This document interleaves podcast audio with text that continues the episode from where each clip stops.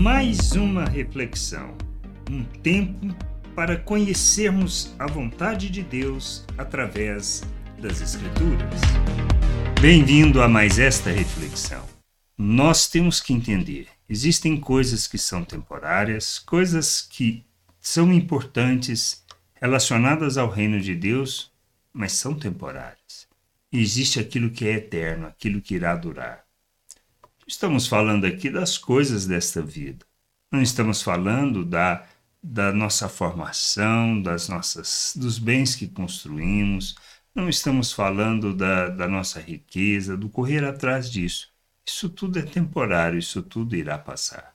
Mas quando falamos das coisas espirituais, também existe esta realidade. Por isso a gente precisa entender o que é, é importante, o que vai permanecer pois mesmo coisas relacionadas à edificação do corpo, a, a conduzir as pessoas à maturidade, elas não serão importantes na eternidade. São importantes hoje, críticas hoje, mas não é a coisa mais importante.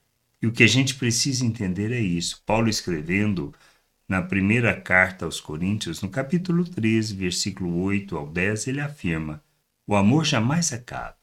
Havendo profecias, desaparecerão. Havendo línguas, cessarão. Havendo ciência, passará. Pois o nosso conhecimento é incompleto e a nossa profecia incompleta. Mas quando vier o que é eterno, então o que é incompleto será aniquilado. É isso que a gente precisa entender.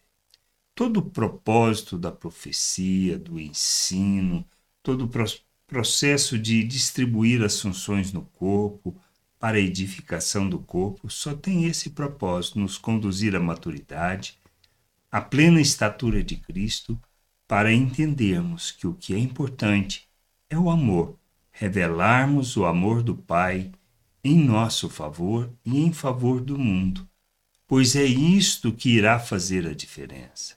É a única coisa que permanecerá: o amor de Deus.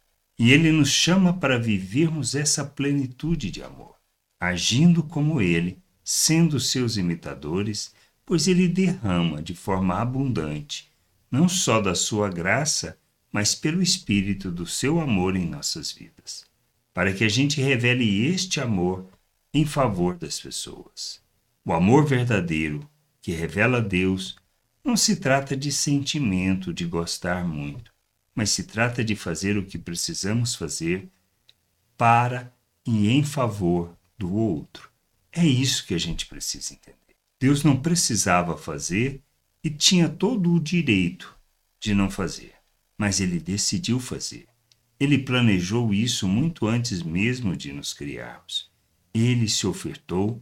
Jesus Cristo veio, se esvaziou de si mesmo, assumiu a forma humana para que nós pudéssemos ser resgatados. Isto é amor. Agir em favor de quem não merece. Então, quando compreendermos a plenitude do amor de Deus, quando conhecermos o amor de Deus, quando conhecermos o Pai, porque quando conhecemos o Pai e a Jesus Cristo a quem ele enviou, então conhecemos do seu amor.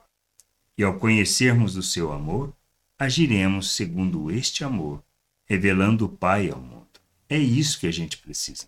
Somos chamados para vivermos a eternidade hoje, expressando esse amor a todas as pessoas com quem nos relacionamos, merecedoras ou não.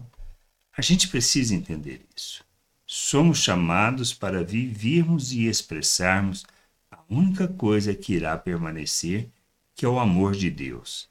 Todo o resto que a gente usa hoje para edificação, para o crescimento, para o amadurecimento, tudo isso acabará, pois não fará diferença nenhuma, pois está tudo, será tudo transparente. O amor de Deus é a única coisa que irá permanecer eternamente. E é isso que a gente precisa entender, e é desse amor que a gente precisa conhecer e compreender de como devemos agir neste mundo, pois é assim, somente assim, que revelamos o Pai ao mundo.